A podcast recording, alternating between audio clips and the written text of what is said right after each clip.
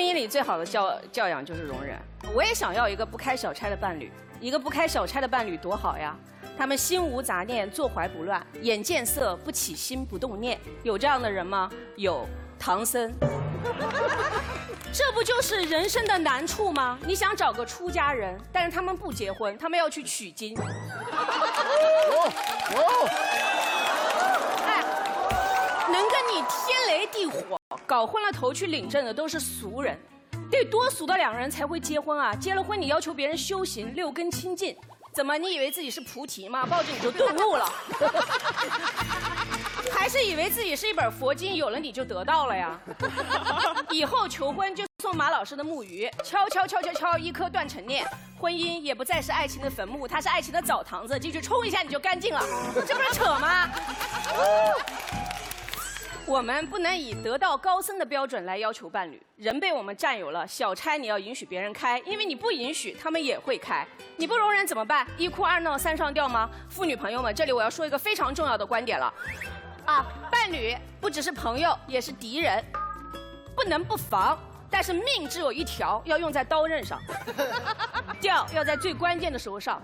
啊，开个小差你就要死要活的，那你说，你这这么容易亮出自己的底底牌，他要真要有点什么，那你怎么办呢？是不是？这是第一点啊，我觉得就是在战略层面上，我觉得要容忍。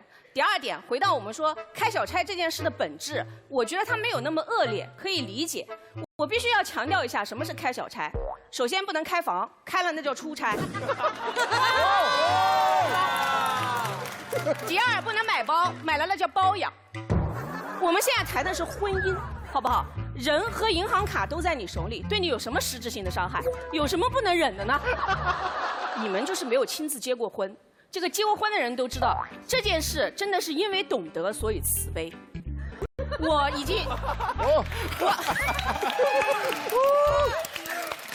不，我已经结婚十年了。我负责任的告诉你们，夫妻俩之间看长了真的会晕脸，就像在一条，就像在一条没有尽头的高速公路上开车，我们需要参照物，我们需要视觉冲击。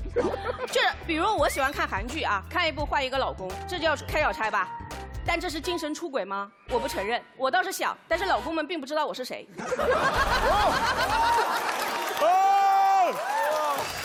说的好像他们知道了就会发生什么的一样，然后你们就会说了，不要搞虚的，实在一点，有本事说个活人。好的嘛，我们第五季有一个熊浩老师，师奶杀手，大家都知道吧？哇，我第一次听他打辩论，哇，世界上有这么好听的声音。你根本不是孤母，你一点都不孤单。天哪！哦，好想哭，起鸡皮疙瘩，腿发软，这开小差了吧？那几天对他的笑容真的是特别轻浮。然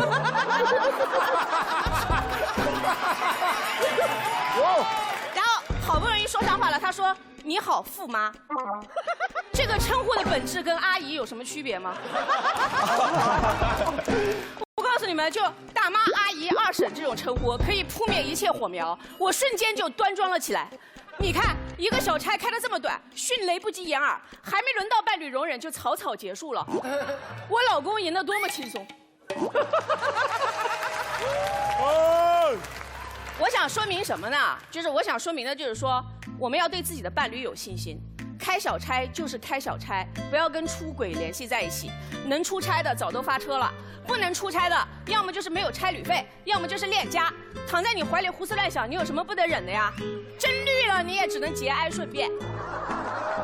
第三点啊，就是我认为，我我认为忠诚是一种自我约束，它不是你管出来的。婚姻是什么？是两个人约好了一起去远方，上了车发现上当了，互相要当服务员。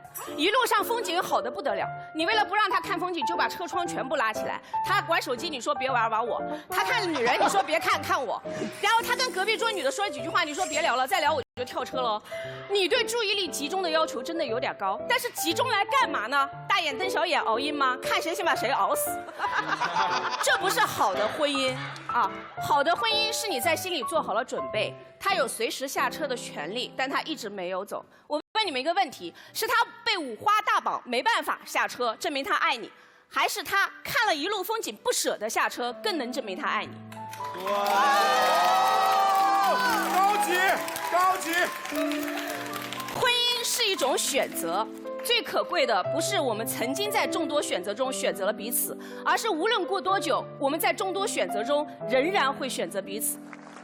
杨楠女士有几句话，基本上就是我的婚姻观。她说，在婚姻里，不只有爱，还有肝胆相照的义气、不离不弃的默契和呃刻骨铭心的恩情。婚姻里的爱是非常复杂的，一会儿呢，久经情场、红尘里打滚的张宏威老师会给大家传道。我在这里就简单的说，我认为需要比爱更重要。是结婚是因为相互需要，没离是因为不停的相互需要。啊，他有多需要你，就会有多自律。所以不要管，要容，要把自己变成一个一直被需要的人，提高背叛的门槛，抓大放小，才能幸福到老。谢谢大家。好，漂